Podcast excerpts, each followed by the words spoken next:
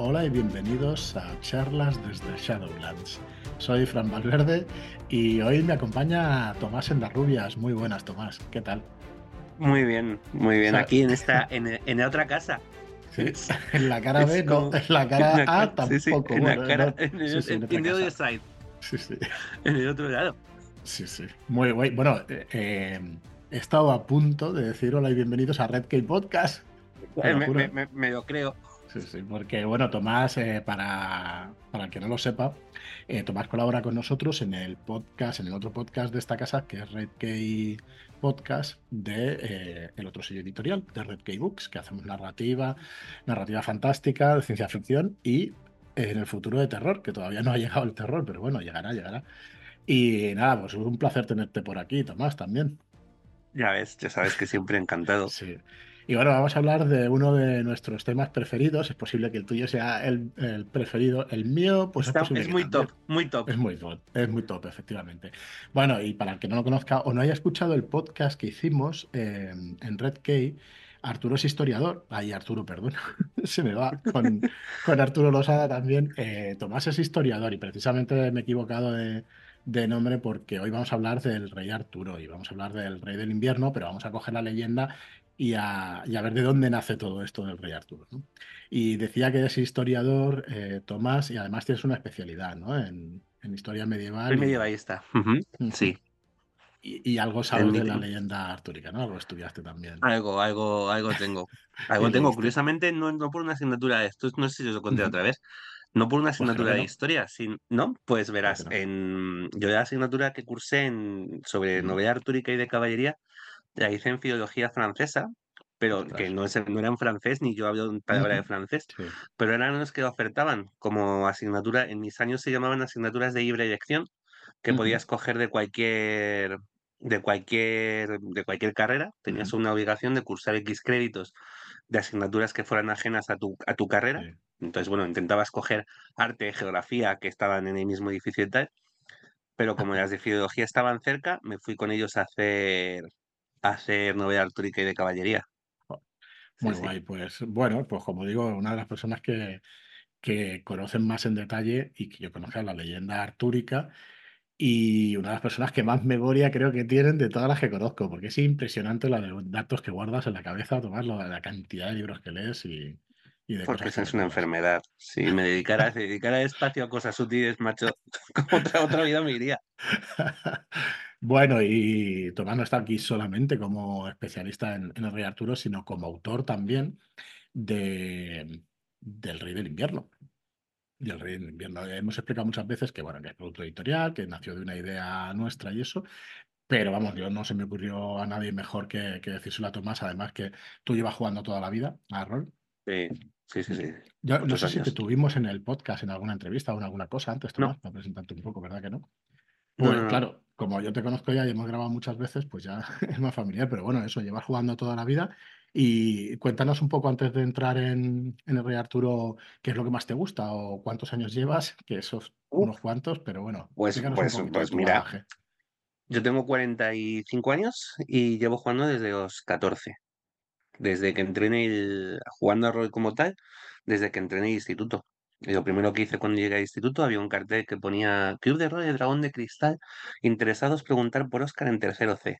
¿Ves cómo acumulo muchos datos ¿Ves? inútiles? ¿Ves cómo tienes memoria? y, y, lo primero que hice el primer, primer día de instituto fue irme a tercero C y buscar a Oscar y, y decirle, oye, que yo, yo estoy dentro, estoy dentrísimo. Y allí empecé. Y Maravilla. empecé con en su momento El Señor de los Anillos, que había en aquel momento, la llamada de Cthulhu. Y pues de ahí hasta hoy. Eh, más o menos de forma consecutiva, casi todos, pues prácticamente sin parar, ¿eh? muy poquitos parones. Pero bueno, pues eh, grupos fijos de mesa, he tenido la suerte de poder tener casi siempre un, un grupo de juego. Y ahora además, pues, pues eh, con el mundo del online, pues eso, fuerte, pues ahí andamos. Sí, sí, sí. Empezado fuerte.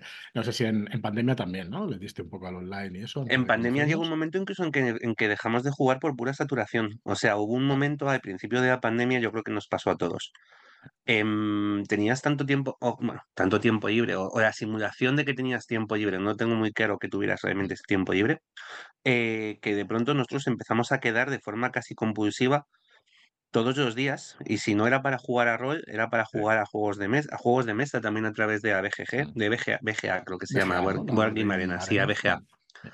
El BGA para hacer así, hicimos mogollón de podcast sobre, de podcast, de vídeos en YouTube, hicimos un canal de YouTube sobre, hablábamos de cine, o sea, era saturación de, intentar tantas cosas que luego cuando vuelves a la normalidad y a poder salir a la calle, eh, desaparece todo porque desaparece el tiempo, el propio tiempo que tenías ya no está. Entonces, bueno, sí, sí, sí, jugamos a Madrid en aquel momento. Acabamos de la Reina de Ascenso de la Reina de los Dragones, acabamos la edición de Strat, que habíamos empezado a jugar en prepandemia.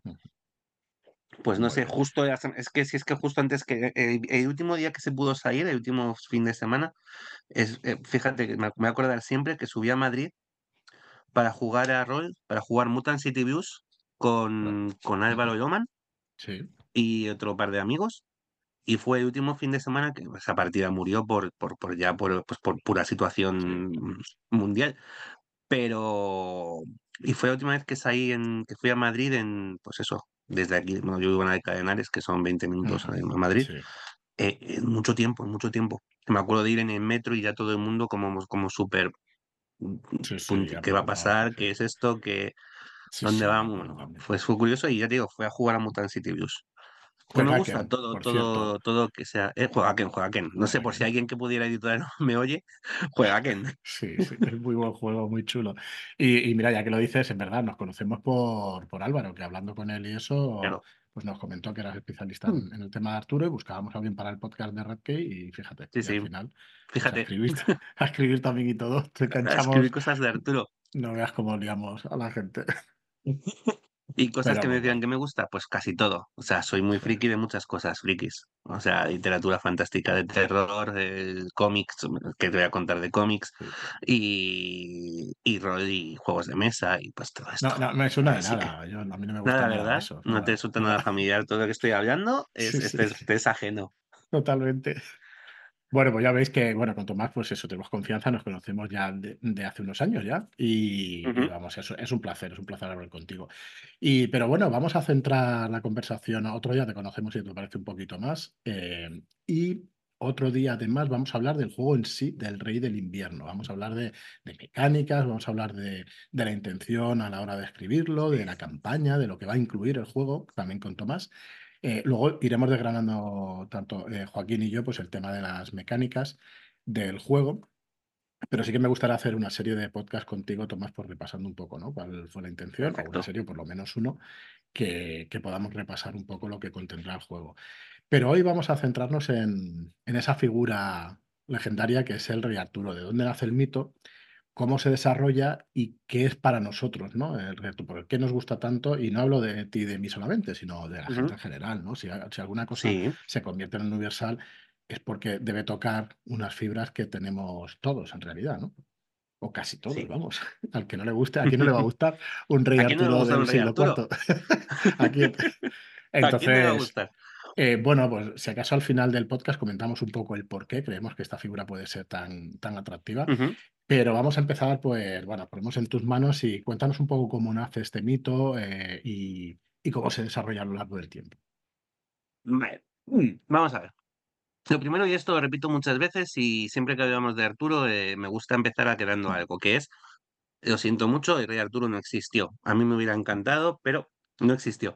Y como no existió o no existe un rey Arturo con el concepto que tenemos hoy en día de rey Arturo, todo lo que tenemos a su alrededor son, son cuentos, son leyendas, son investigaciones, pues eso, son em, ideas más o menos hiladas de determinados cronistas de una época, de determinada serie de, de raíces que se buscan en, en, en, en, libros de historia de Inglaterra, en, por cronistas de, bueno, de años posteriores, eh, Gildas, Geoffrey de Monmouth especialmente, etcétera, de raíces en los mitos celtas, en cuentos celtas como el Mabinogion, y de cómo ese, ese mito, esa, o sea, estos mitos celtas en este Mabinogion y esta figura cuasi legendaria que aparecen en varias cronologías británicas, eh, podría decir incluso inglesas, porque creo que Geoffrey de Monmouth no es que sea, es inglés. Em, terminan creando un caldo de cultivo que germina en, en, las, en las historias de los trovadores de Chrétien de Troyes, en la Francia, en la mm, pues en el ámbito de la Francia de los Plantagenet, de, de la hija María de Champaña.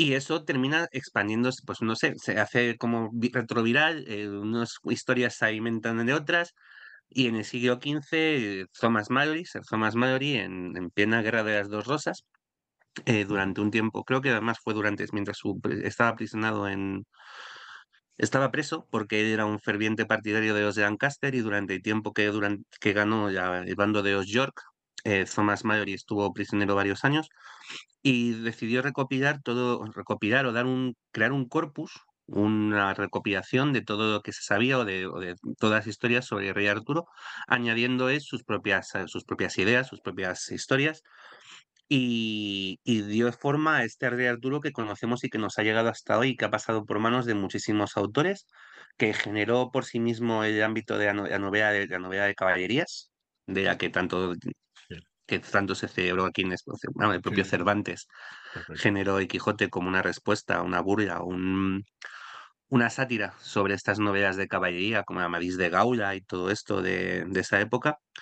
Em, bueno, pues y ha, llegado hasta, ha sobrevivido hasta el día de hoy, igual que otros muchos eh, cuentos o fábulas o muchas de estas figuras semimíticas de la época, como este Amadís de Gaula que he estado comentando, Tirante de Blanco, em, no han tenido el mismo peso, incluso los equivalentes, que sí que son históricos, como puedan ser el, rey, em, el rey no, Roedán en Francia, los caballeros de Roedán o el Cid aquí en España, eh, que han tenido peso, pero no esa universalidad o no esa continuidad histórica que tiene esta figura mítica de Rey Arturo en, en todo el mundo, porque también lo he dicho ya varias veces, yo creo que es el mito occidental por excelencia.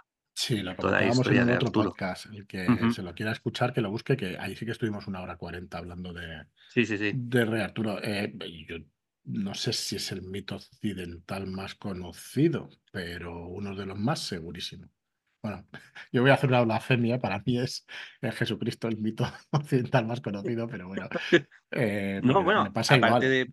Me pasa igual, o sea, no sé si es una figura histórica, creo que apareció en, en un escrito.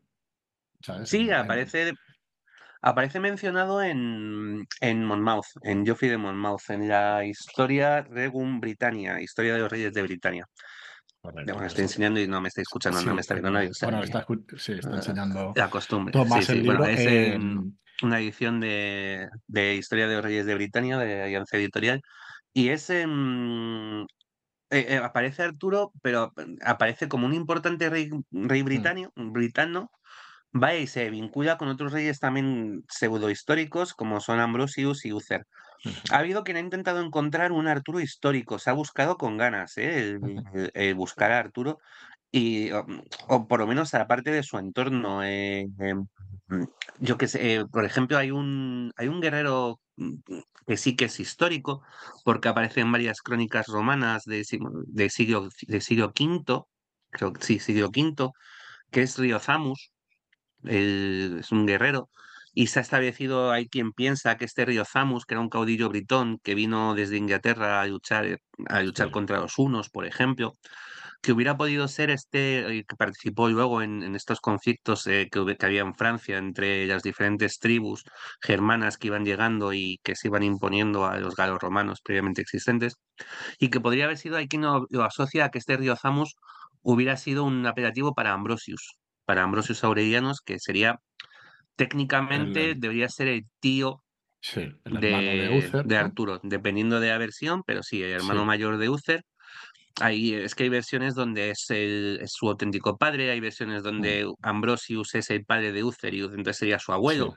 Mm. Entonces, bueno, pero técnicamente si cogemos a Mallory como referente para guiarnos de, de, lo que es lo oficial, sería su tío. ¿Vale?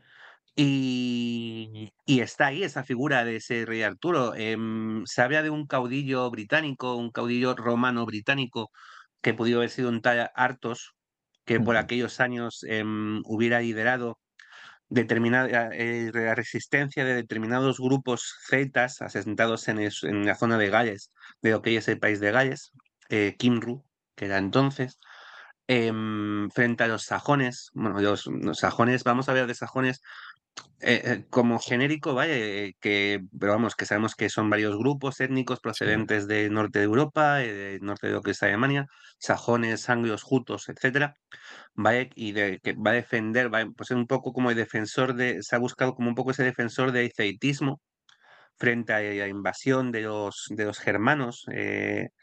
Mm, también con esta imagen de caudillo eh, britano-romano, o sea, de hecho sabía de él como Dux, Dux Britanorum o Dux Velorum, sí, Duque lo, de Guerra. Lo dije en el otro uh -huh. podcast, perdona Tomás, pero hay un uh -huh. juego de mesa que se llama Britannia, que Sí. creo que se editó por parte de, eh, de en su día.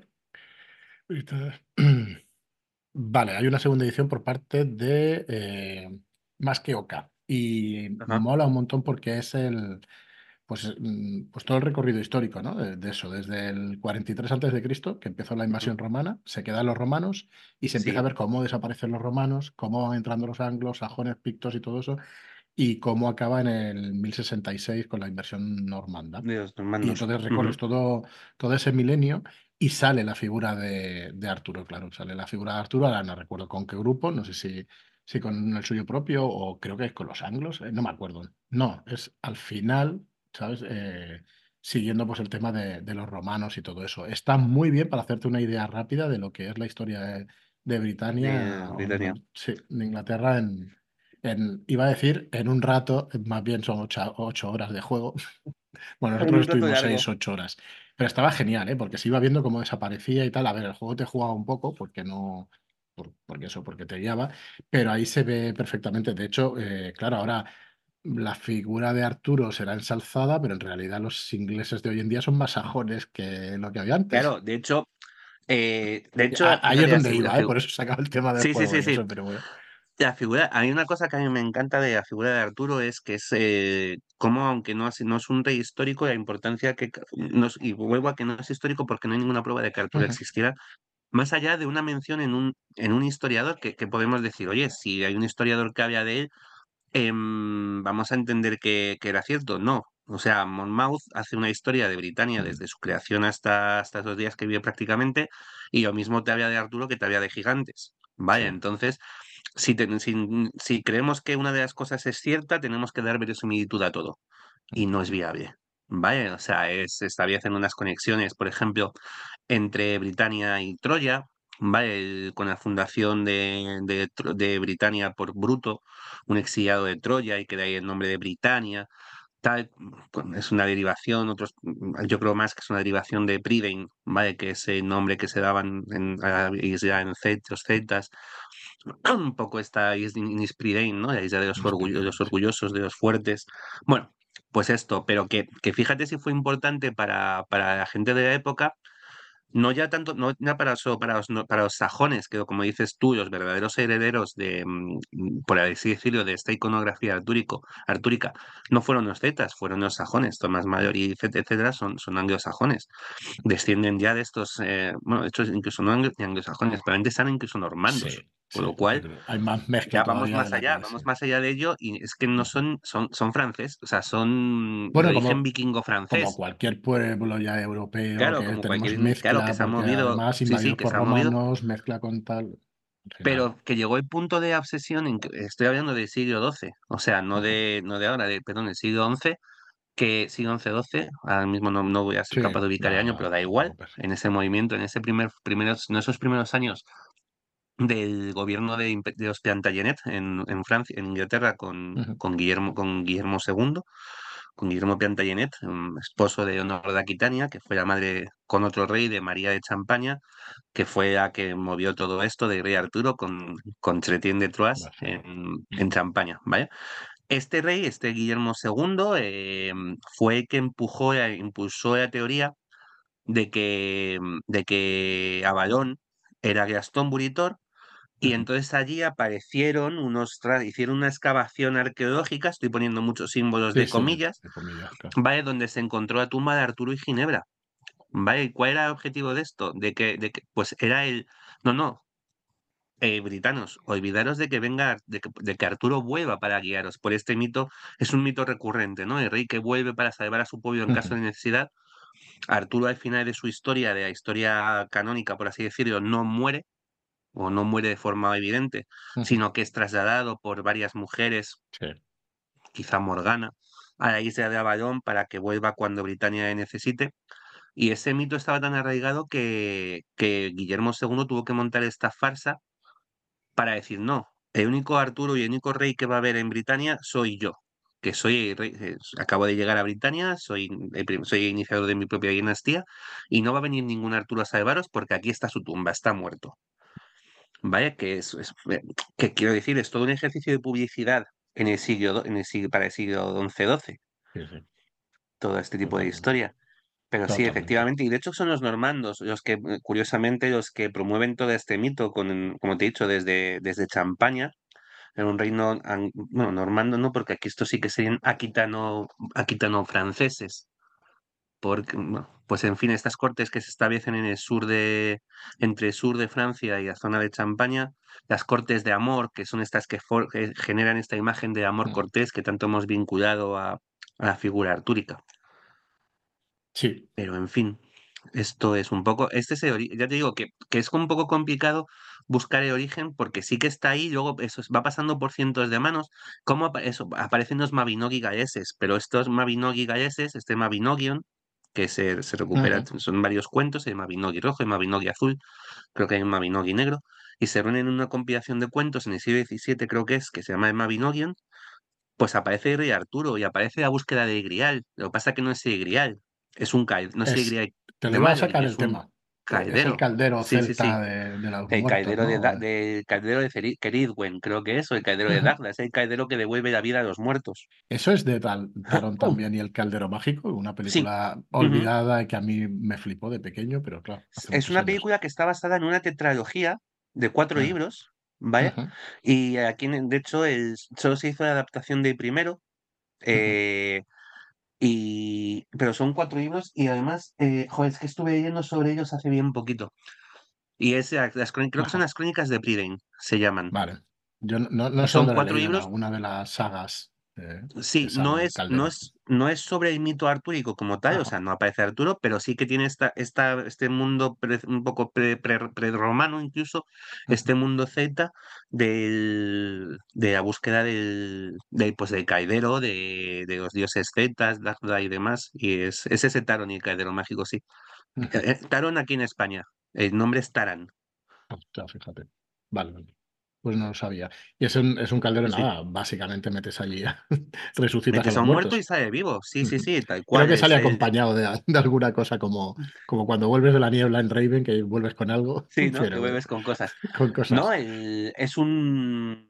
Es que es un, pues eso al final es un mito que se fue transformando y, y de pronto conectas el, el, mm. este mito cético de Peredur, que es el cuento en el que se habla del, del Grial, eh, claro, eh, ahí entran los temas de quién ha copiado a quién o quién se ha inspirado en quién. Vale, es Peredur una adaptación cética del Perceval, que es el cuento inacabado de Cretín de Troyes, donde se habla del Grial.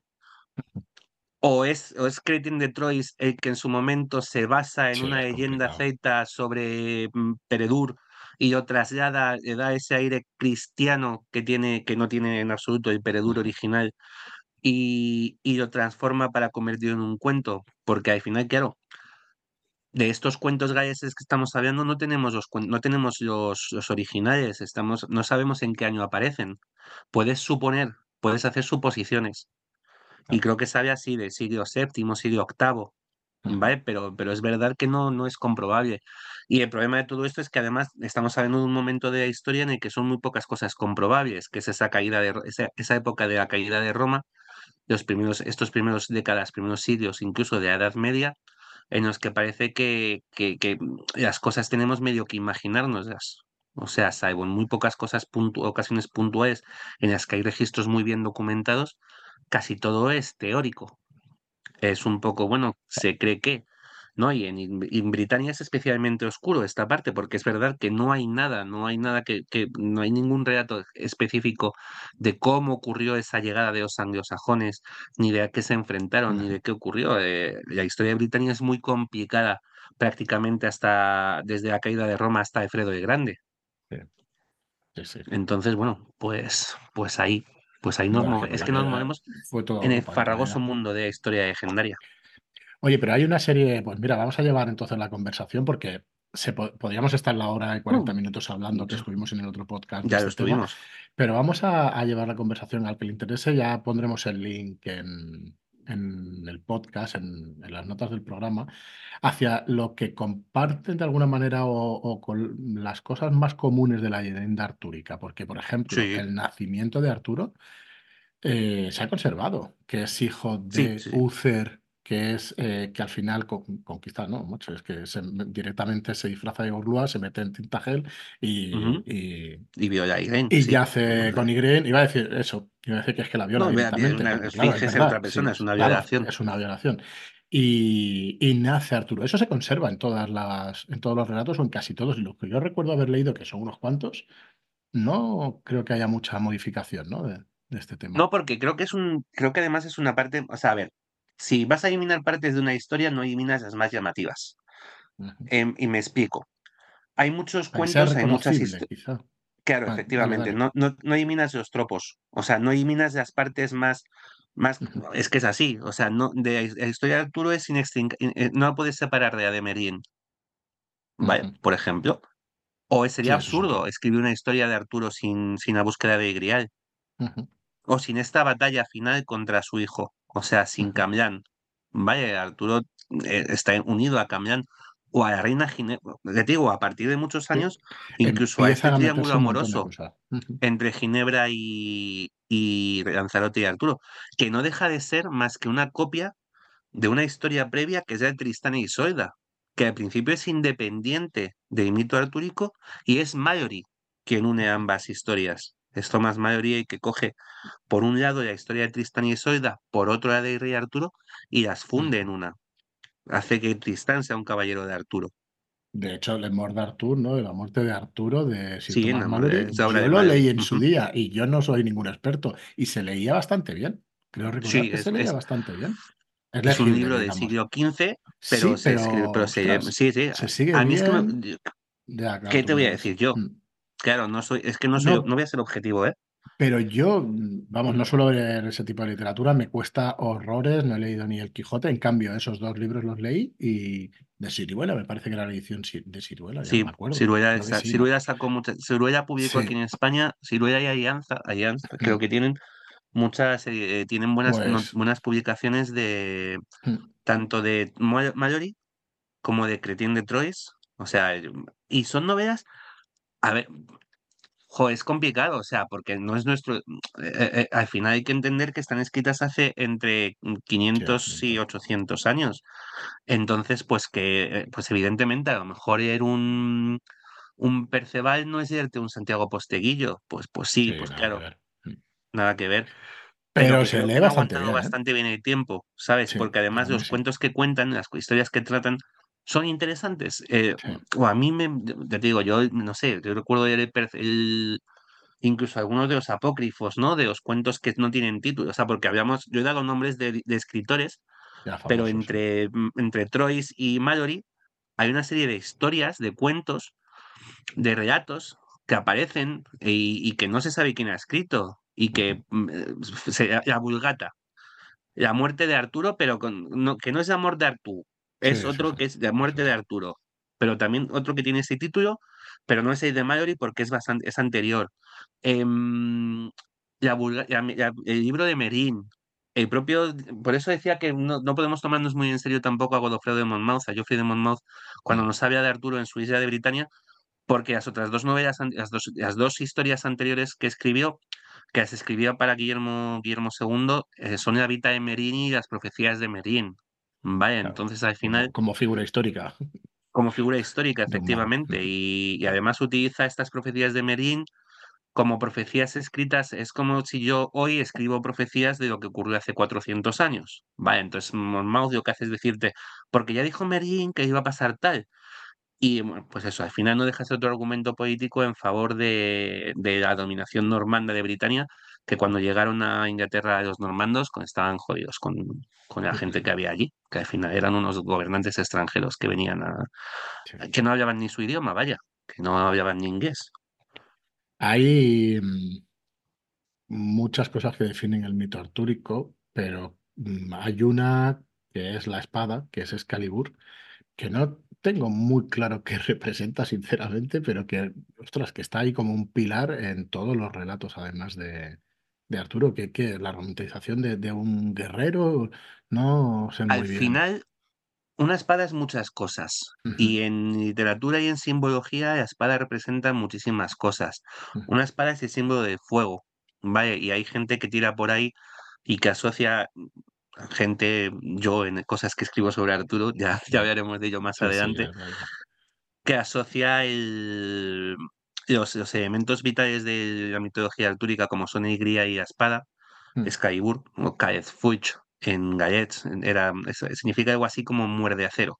¿Vale? El, término gallés que parece generar en Caiburnus y luego en Skybur. ¿Vale? Parece como la raíz. Te, iba a preguntar si em, sabías de dónde venía el nombre, que ya veo que sí. Entonces es eh, ya celta directamente. Sí, sí, sí, sí, sí. Pero volvemos a lo de antes. Eh, ¿Es celta de origen? ¿O es una transposición al gallés de un... De... Ahí es complicado.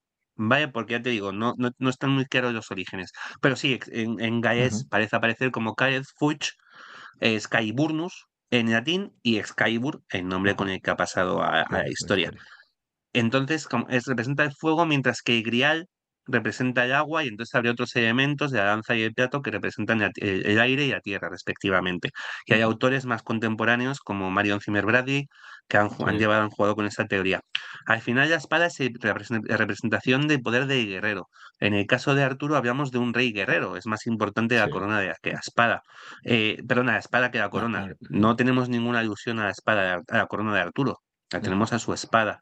¿Vale? ¿Como qué? Como símbolo de dominio de, de, ese rey guerrero, ese Dux Velorum, ¿no? Que hablábamos antes, el duque de guerra. No se ha ganado su, su territorio. Arturo lo hereda. Arturo hereda el territorio porque es hijo del anterior rey, pero tiene que luchar para conseguirlo. Sí, es un pecie de Alejandro Magno. Al final lo conforma, no se va por ahí a conquistar nuevo territorio, pero lo unifica. Hablamos de una época y de unas, de unas tribus, eh, de unas tribus celtas, como pasaba con los visigodos en España o con muchas otras tribus germánicas, que esto de que el rey era, o sea, eh, que el puesto de rey era hereditario es mucho suponer y es mucho decir. O sea, es eh, además eh, existe ese concepto de, primum inter pares, que es el primero entre iguales, donde de pronto tienes reyes que pueden ser reyes elegidos, o sea, donde sí que eliges entre un grupo de nobles, pero eliges al rey, no ese hijo de anterior rey necesariamente. Y Arturo toda la parte primera de su supuesta vida la pasa luchando contra los otros británicos, contra otros britones que intentan evitar que sea el rey. ¿Vale? Porque parte de este mito implica que Arturo ha estado escondido durante muchos años y, se revela como rey sacando la espada de la, de la piedra. Como representación, ¿qué está haciendo? Sacar el fuego de la piedra, sacar el fuego de la tierra, es un acto de, dominio, es, Prometeo entregando el fuego a los hombres, ese dominio de, un símbolo, ¿vale? Que es la espada, que es el arte de la forja, que es también súper importante en, la, cultura de la Edad Media. Eh, y entre, pues eso, su espada representa su poder. Eso está muy bien en, creo que es en Skybur, en la película, que hay un momento en el que la espada se quiebra y entonces Sí, eh, claro. del dragón, sí, del fuego, lo que tú dices. La espada, y cuando se quiebra la espada y su rey, el, la es que me parece muy guay esto y me enrollo mogollón. No, no, pero, es que es apasionante. Bueno, a mí me gusta también. La vinculación de, del propio rey a su tierra, en el que el rey enferma y enferma a tierra. ¿Sabes? Que, que se, se, ve tan enferma, en, dice en Skybur, en, la película de, de, de principios de los 80 creo que fue, que es Skybur. y que es de las mejores representaciones de mito artúrico, ni, ni, ni Guy Ritchie, ni, ni Sí, el... nada que ver. Nada que ver, nada que ver. Digo, bueno, pollas. El... Totalmente vendrá acuerdo. eh, Skybur Sí, sí, con sus Borman, trajes de mm, aluminio y todo lo que sea, pero, pero, pero es maravillosa. peli de Y entonces tienes, 1981. al final detrás de todas estas historias medievales, eh, tenemos que entender también que, que, que, mm, que había mucho más que simples cuentos, que querían, casi todo es símbolo de algo y casi todo quiere, trans, quiere indicar algo. Al final te puedes poner de construir una historia como el que investiga los símbolos de una catedral, o sea, los misterios de la catedral de Chartres y todo este tipo, todas esas corrientes de investigación, un poco mistérica- de misterios, criptohistorias, masonerías y demás que hubo en su momento con los misterios de las catedrales, puedes hacerlo con, con los cuentos de Arturo. De hecho, hay un, hay un libro que es, es fantástico, pero es fantástico en el, en el sentido de, de es fantástico que puedas tener esta imaginación y encima tomártelo en serio y plantarlo en un libro. O sea, que conectaba, por ejemplo, se llamaba eh, La búsqueda de Grial o algo así. Yo recuerdo que me regalaron mis padres pensando que era un libro sobre Arturo, por el título, Hmm. y era un libro que, eh, eh, donde un tipo teorizaba sobre la conexión entre Lanzarote y Akenatón. O sea, y de cómo el, el, el mito de Arturo representaba esta, una especie de linaje sagrado eh, que viene desde los egipcios, desde Akenatón, el dios Sol, a través de, bueno, y llega hasta rey Arturo, y Lanzarote le llega como, pero ¿qué estás diciendo, tipo? ¿Qué, qué, qué, qué, qué, qué tela. paparrucha? Bueno, pues esto, que, que se da, se da este tipo de, de investigar, de misterios y de curiosidades. Sí, sí. Muy bien, pues bueno, eso con respecto a Excalibur. Después, eh, pues eso, decías tú, la, la búsqueda del Santo Grial y todo lo que representa. Claro, el Santo Grial, que es la copa donde vertió, donde se vertió la sangre de Cristo, ¿no? Y claro, además se mezcla con, con la cultura cristiana, con la religión cristiana, todo esto. Y luego lo metes en una batidora y en la Edad Media, venga, eh, es que al final partes. La Iglesia Católica, la Iglesia Católica, la Iglesia Universal, la Iglesia en sus años Mm, fundacionales eh, tuvo que enfrentarse a una serie de costumbres muy arraigadas durante muchos años, o sea, durante, no durante muchos años, durante siglos. O sea, y esto es, y esto es así, esto sí que está comprobado, ¿no? O sea, sí que hay fechas del calendario cristiano que son totalmente sí. eh, para, puestas para pisar celebraciones eh, de cultos paganos. La Navidad es la fecha de nacimiento de Mitra. No hay Cristo, o sea, no hay Dios que vaya a poner a unos pastores a pastorear en una no- por la noche en Belén, en Jerusalén, el 25 de diciembre, porque hace un frío que los pastores y las ovejas están muertos. Entonces, al final se pone para, pues, que efectivamente, como una representación Sí, sí. del nacimiento de Cristo para pisar a la fiesta, del naci- la fiesta del nacimiento de Mitra, que era un dios con el que el cristianismo en sus primeros años compitió exacerbadamente. O sea, no, no, no somos adoradores todos a día de hoy de Soy Invictus, pues porque, porque hicieron poco caso a... Ay, ¿cómo llama esta? Just- a, Juliano, el apóstata, y consiguieron un poco recolocar recolocar otros emperadores y demás de más, más partidarios del cristianismo, pero hemos esta- pudimos estar a esto, ¿eh? De, día, a día de hoy, ser todos adoradores de Soy Invictus o de Mitra. Hay muchos otros mitos de adoración de determinada Santa Brígida, que es una, una santa propia de, de la cultura irlandesa prácticamente, es la trasla- traslación del culto a Brigid, que era una diosa, ¿vale? No puedes apartar a la gente que lleva siglos ado- acostumbrados a adorar a una entidad femenina benévola, a Madre Tierra, en cualquiera de sus aceptaciones y de sus nombres, Ujú. y quitársela de golpe. Pues claro que surge en el culto a la Virgen María. Vaya, muchísimos santos que si te pones a investigar, resulta que son santos guerreros, santos soldados, que se vienen a corresponder con, con acepciones de Marte, de, bueno, pues de dioses, etcétera, Sí. etcétera, etcétera. Eso ocurre con el Grial. El Grial tiene una historia que es fascinante. O sea, esta primera copa, esta copa utilizada en, en el, durante la última cena, en la que José de Arimatea recoge la sangre de Cristo y se la lleva a, mm, Sí, sí, a se la Inglaterra. lleva a Bueno, Inglaterra porque José de eso pasa por Arimatea era Francia, ¿no? un paso, pasa, pasa por Francia, pasa por Marsella de se supone que dejan allí a María Magdalena para que sea, ya dependiendo de la historia que quieras, si es el código da Vinci o no, pues está embarazada y tiene ese, o es sangre es ella, ¿no? Como la sangre real. Eso, la verdad es que cuando lo escucho, digo, está bien traído, ¿eh? La verdad es que está bien Está muy bien traído. Las cosas, las cosas como son. Sí, sí. Hay cosas que son para decir, mira, caballo, chapo. O sea, no es, no es una idea. ¿no? es, una idea propia de, este tipo de escribir el código da Vinci. No, no, hay libros anteriores sobre de, sobre este tipo de, liberaciones y demás. Pero coño, mola. Llega. Ha habido fatal, perdonadme, ¿eh? que, me suelto muchos tacos y no, y se me escapan, disculpadme. Em, pero bueno, el, eh, este, este grial, esta copa llega a Britania y es porque eh, José de Arimatea era un comerciante que, que comerciaba con, con, estaño procedente de Britania, entonces pues se fue allí con sus seguidores, con algunos discípulos de Cristo y demás, y custodió allí el Santo Grial en un lugar en el que plantó un, bueno, plantó un espino, un bastón que era un espino sagrado de, de Glastonbury, que luego se convertía en Avalon y se guardó allí el Grial y todo ese tipo de historias. Pero es que si te vas a incluso más, hay quien dice que el Grial está tallado, tallado con una esmeralda, el lápiz exilis, que era la piedra que llevaba Lucifer cuando cayó del cielo. Una piedra que llevaba en la frente Lucifer cuando cayó del, cayó del cielo, se quedó atrapada en la tierra, se forjó el grial. Bueno, pues todo este tipo de historia. La búsqueda de grial no deja de ser la búsqueda de lo imposible. La búsqueda de mm. grial es lo que hacemos todos. Y, ya quizá que con esto, quizá te incluso, fíjate, voy a hacer en ruta hacia el final, porque si no veo que nos vamos otra vez a la hora y 40 minutos, con lo que hablábamos de por qué el mito de Arturo em, persiste y por qué es tan importante.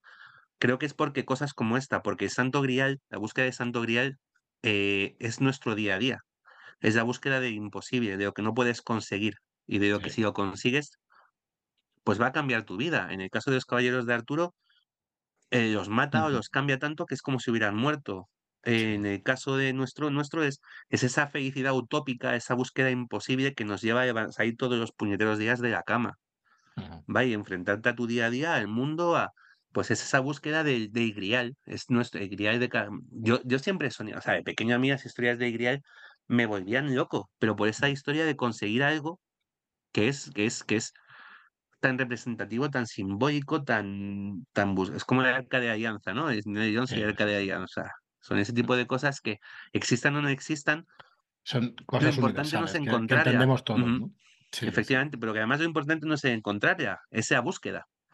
De hecho, el Grial está el la gente, eh, em, si tú miras la historia artúrica, el Grial está protegido, la gente sabe dónde está el Grial. Eh, hay un rey de Grial que tiene el Grial.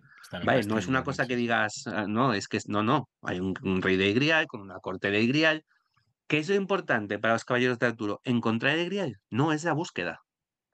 Es la búsqueda lo que les hace trascender. ¿Vale? Creo que por eso ese rey, el rey Arturo es, es un mito que pervive. Por el propio Arturo.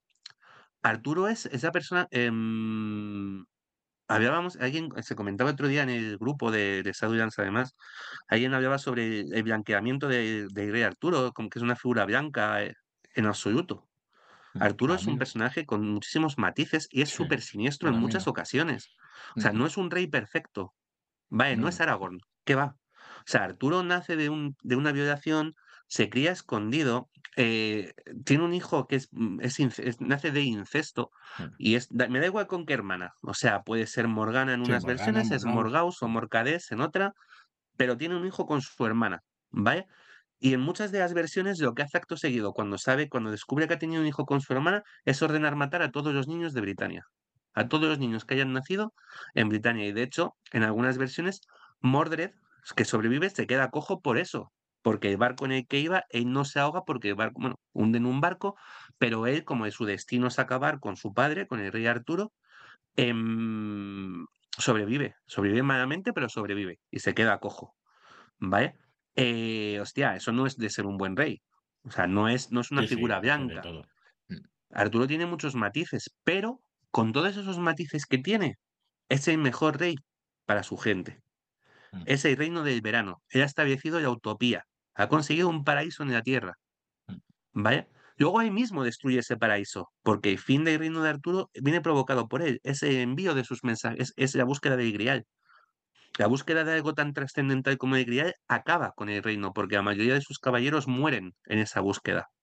Y cuando vuelven, es otra vez esa, esta relación a tres entre Arturo, Ginebra y Lanzarote lo que pone en Brete, en un Brete y Reino. Y no es esa, idea medieval clásica de la mujer es la culpable. Porque sí, es cierto, Ginebra se ha enamorado o no, y ha estado o no con Lanzarote. Pero Arturo lo cree. Y es Arturo el que confía en Mordred, que sabes que es un traidor, y le llega el reino en sus manos, porque es su hijo, no porque sea el, caballero más capacitado, sino porque es su hijo. Va, es Arturo el que ahí falla. Igual que Mordred es una figura trágica en la que sí, pues mm, es el malo cómodo, y ya hablaremos de Mordred en el Rey de Invierno, donde, donde vuelve a ser un malo Sí. ahí malo, dependiendo del narrador que lo coja y del director de juego, que, con, que como en todo, podrá hacer con él lo que considere. Pero Mordred es una figura trágica. Es un niño que es hijo de, de, dos hermanos, que es abandonado por su padre escondido y que está condenado por el destino a matar a su padre. Porque es, el, es hacia lo que Morgaus, su madre, suponiendo que sea Morgaus o Morgana, le dirige toda su vida, hacia una idea de odio contra esa persona que es su padre. Vale, Mordred es tan trágico como puede ser Edipo. Sí. Vaya, es tan prisionero de los actos de destino como pueda ser, pues eso, el propio Aquiles, por acudir a, a, los mitos troyanos, que creo, o a los mitos griegos, que creo que junto a Arturo son la otra parte fundacional de toda nuestra iconografía occidental. Vale, creo que por eso el mito de Arturo está ahí, porque, porque a poco que te pongas a rebuscar, ves muchas cosas que son parte de, de nuestra propia ideología y de nuestro propio subconsciente o co colectivo. Y cómo me he puesto, ¿no? Me, me he subido mucho. Bueno, a mí Así me encanta. que- Yo estaría aquí horas escuchándote. O más, es que me, me pasa igual, lo, lo comentamos también en otro podcast y lo hemos comentado varias veces, ¿no? Son esas figuras a las que tú tienes como espejo en el que reflejarte, o sea, a- al que aspirar, no al que reflejarte eso, sino al, al que aspirar, Sí. ¿no? Pues Arturo y eso, pues para mí representa también eso. ¿Es una idea romántica? Sí. Ujú. Es con lo que me Sí, crié, sí. con las lecturas que me crié de pequeño, de niño, pues también. Y entonces por eso al final, por eso al final son figuras que nos, que nos llaman tanto la atención, ¿no? Para el Rey del Invierno, ya trataremos con el programa un- una ucronía, ¿no? Ucronía se dice, donde, ujú. donde bueno, nos apartamos del canon y, Sí. y, bueno, y proponemos otra cosa que ya explicamos en otro podcast y que ya explicaremos en, en los siguientes por no alargarnos. Pero realmente vam- vamos a coger, eh, ya lo explicaremos también, pero tú también coges los tropos y coges todos Sí, los, claro. los conocimientos que hay y bueno, los vuelcas ahí pues en, en un juego, en una campaña, pues para poder revisitar esos lugares, esas figuras, ese- esos tropos que estamos diciendo, ¿no? Que, que al final son los que nos gustan tanto, oscureciéndolos por el camino, claro, porque esto no va a ser Sí, una, una evidentemente, no. Em, Arturo es Arturo con su. y es inexplicable de, de determinados acontecimientos. No puedes hablar, es lo que decíamos antes, no puedes hablar de Arturo sin un grial. Mm. Y todo aquel que juegue cualquier juego eh, de rol, de mesa o de cualquier de ordenador o de cualquier tipo, donde, donde haya un Arturo de por medio, va a querer eh, conocer a Morgana, va a querer buscar, ver qué ocurrió con él, en, es- en este caso porque es una ucronía, ¿no? Y entonces nos vamos a, ju- a jugar a otro juego, a otra historia, no, vas- no es esta historia, no vamos a, nos vamos a 20 Mm. años después, bueno, ya lo contaremos y Sí, ya lo contaremos, pero sí, no vamos a vivir lo que, lo Claro, que no, no es, no es volver a vivir la con- historia de Arturo, pero esa historia de Arturo hay que revisitarla Mm. porque, porque es lo que va a querer todo el mundo. O sea, porque sería absurdo Es, no, es no un juego que hemos hecho nosotros, ¿no? Que, que has hecho tú, que has escrito claro, tú, Tomás, pero es lo que querríamos jugar realmente, ¿no? Claro, Entonces, efectivamente. como Es que nosotros creemos que hay más gente, ¿no? Que, que hay más gente nosotros estamos, yo, y a Fran le pasa lo mismo. nos- estamos Mm. los dos jugando la campaña de Pendragón con, Sí. con David. Y sabemos la historia, Eh, porque yo es que sabemos lo me que va a dejo llevar, pasar, pero claro, pero es que que queremos, ya, pero es que sabiendo que, lo que va a pasar, queremos llegar a ese momento.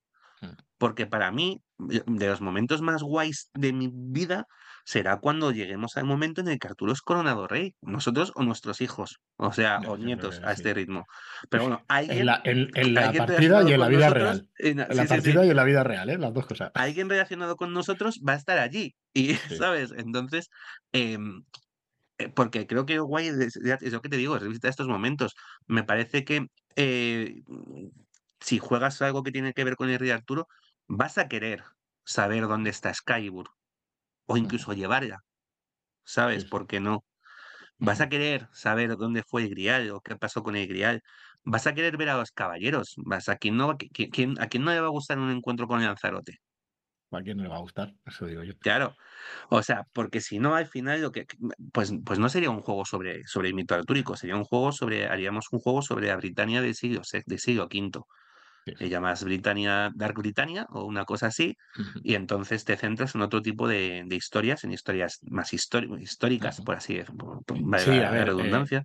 Pues, ya lo diremos en el programa y eso, pero, pero que es un juego de fantasía. Esto no va a ser un juego histórico ni que va. Aunque hay muchos datos, y tú eres conocedor y, y yo he podido leer la campaña, hay un montonazo de datos para poder ambientar la partida también como te dé la gana, pero, pero va a ser fantasía, fantasía oscura. Sí, sí, por eso. Que, no, que sí. No, no, que, que, es fantasía, pero porque, porque, porque Rey Arturo es fantasía. O sea, no, Y nos tenemos que agarrar a que a historia. O yo me agarro, por ejemplo, por lo menos, y como el juego me habéis pedido a mí que lo haga, pues, pues va con mis ah, ideas, que, que pues yo, chico, necesito criaturas fantásticas, necesito la bestia aulladora, necesito de Java Gran Javaí, necesito, o sea, necesito una serie de cuestiones que son, que son de fantasía y que, y que son porque, porque son parte del mito, no de la historia, del mito. Claro. Vale, y, de, de eso se trata, de mitos. Totalmente, totalmente. No, exactamente igual. Muy bien, Tomás, pues oye, vamos, un placer es poco. que me pasaría, me pasaría a mí me, dejéis hablar de mis cosas y, toda, así estaría horas. No, tampoco, no llevamos tanto tiempo, ¿eh? Creo. Creo que llevamos ¿Una hora? 40 minutos. ¿Ah, 40? Ah, vale, vale. Bueno, igual sí, igual llevamos un poco más, pero bueno, da, da un poco igual. No, espero Hemos hecho dos franes, casi. Sí, sí, sí. Ahí, tenía... Hostia, todavía me, todavía me sonrojo con eso. ya ves tú qué chorrada. Pues nada, que vamos a ir desgranando tanto el juego, de la parte de, las reglas, como, como la parte de la ambientación y de lo que compondrá la campaña también de GameFound, donde ya sabéis que es una plataforma parecida a Kickstarter de recaudación colectiva, que en los últimos tiempos hemos utilizado para, para cosas que sacamos al exterior, que sacamos en inglés y en castellano, como ha sido Raven y como ha sido Kismuth. Raven está a puntito de guiarnos de imprenta, le quedarán dos semanas como mucho eh, por llegar, ya nos han dado fecha definitiva. Dos, tres, ¿vale? Entonces llegará a los mecenas, en este caso sí, aunque yo considero estas preventas, no lo, no, o sea, yo considero estos Kickstarters, crowdfundings, como preventas, porque es así además como la legislación española los contempla. O sea, si entras en una preventa no es, bueno, ya veremos si sale, no, o sea, es un contrato que tienes con el cliente, entonces legalmente hay que sacar las cosas. Entonces nos va a llegar eso en unas tres semanas, deseando que llegue y que últimamente pues estamos utilizando. En este caso el Rey del Invierno saldrá la versión en castellano y en inglés al mismo tiempo. Saldrá dentro de unos cuantos meses, seguramente para el año que viene, pero eh, bueno, eh, lo explicaremos todo, lo veréis y podéis entrar en gamefound.com, gamefound.com y buscar el Rey del Invierno o buscar The Winter King y os apuntáis ahí al corazoncito porque además todos los que estén apuntados y participen después en, en la campaña, en la preventa, pues recibirán un mapa de Londinium que tú has podido verlo, que es obra de Rocío y que es una maravilla, que no hemos hablado del mapa. No, iba a soltar una burrada. Es maravilloso. Es... la puede soltar, ¿eh? pero sí, sí, es maravilloso. Es la polla en el mapa. o sea, es la polla. Es la leche. Pero bueno, ya, ya daremos detalles, como decía, pues eso, de, del crowdfunding, de lo que contendrá, del reglamento. El lunes seguramente grabaré con Joaquín, grabaremos parte del reglamento. Eh, y seguiremos contigo, Tomás, por la semana que viene, el viernes, pues degradando un poquito el, el, juego y todo eso. Así que nada, darte las gracias. Eh, a vosotros siempre. Decir que estás en el grupo de charlas también, los que nos escuchen si quieren hacerte cualquier pregunta, ¿no? Si quieren charlar un rato o preguntarte sí, claro. que no van a soltar spoilers de qué va a ir el juego y eso, porque está Efectivamente, o sea, yo estoy yendo y digo, no sé lo que puedo decir. no sé lo que puedo decir. En realidad, mm, eh, vamos, no se trata de ocultar absolutamente nada, pero claro, ahora empezamos la comunicación. No es ocultar, pero hay que darle la emoción necesaria a cada la emoción necesaria para que, totalmente, para que nos suba las ganas de las ganas de hacernos con el producto, ¿no? Que hoy en día se llama hype, eso, pero bueno, que no sé. Y todavía se ha llamado ansiedad loca. O sea, esto... Es lo que te iba a decir, seguro que tienes el término español por ahí, que es Hombre, Esto es como lo de ¿por qué, ¿por qué, utilizamos random cuando tenemos esa frase tan bonita que es al tuntún? De toda la vida de Dios. Y aquí pues sí, se pondrá de moda ¿eh? tuntún. Al tuntún. No hace, falta, no hace falta el random para nada. Comportamiento tuntún. El tuntún. Muy bien, Tomás, pues nada, eso, que, es un placer, muchísimas gracias y nada, nos, escuchamos el lunes, la semana que viene ya sabéis, y el viernes pues más, más Rey Arturo con Tomás Sendarrubias. Eh, por cierto, Tomás, que es escritor, que tienes tres novelas publicadas, aunque sean autopublicadas, ¿no? Que te las autopublicaste y que están en Amazon también, se pueden adquirir. Están en Amazon, sí. y en directo gratis. Eh, iba a decir Rey de invierno, se me está yendo la pelota, Fran. Eh, las Cortes de la Tormenta Sí. sí, sí, es el, bueno, es la trilogía de Dios muerto, las Cortes de la Tormenta, la Guerra Relámpago y las Reinas del Trueno.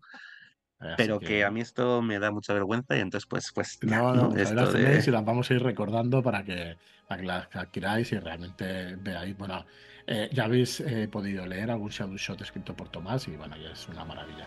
Así que nada más, nos escuchamos. Cosas que, cosas que me No, no, es que es, es una pasada, una pasada. Pues nada, que eso, muchas gracias y nos escuchamos la semana que viene. Muchas gracias.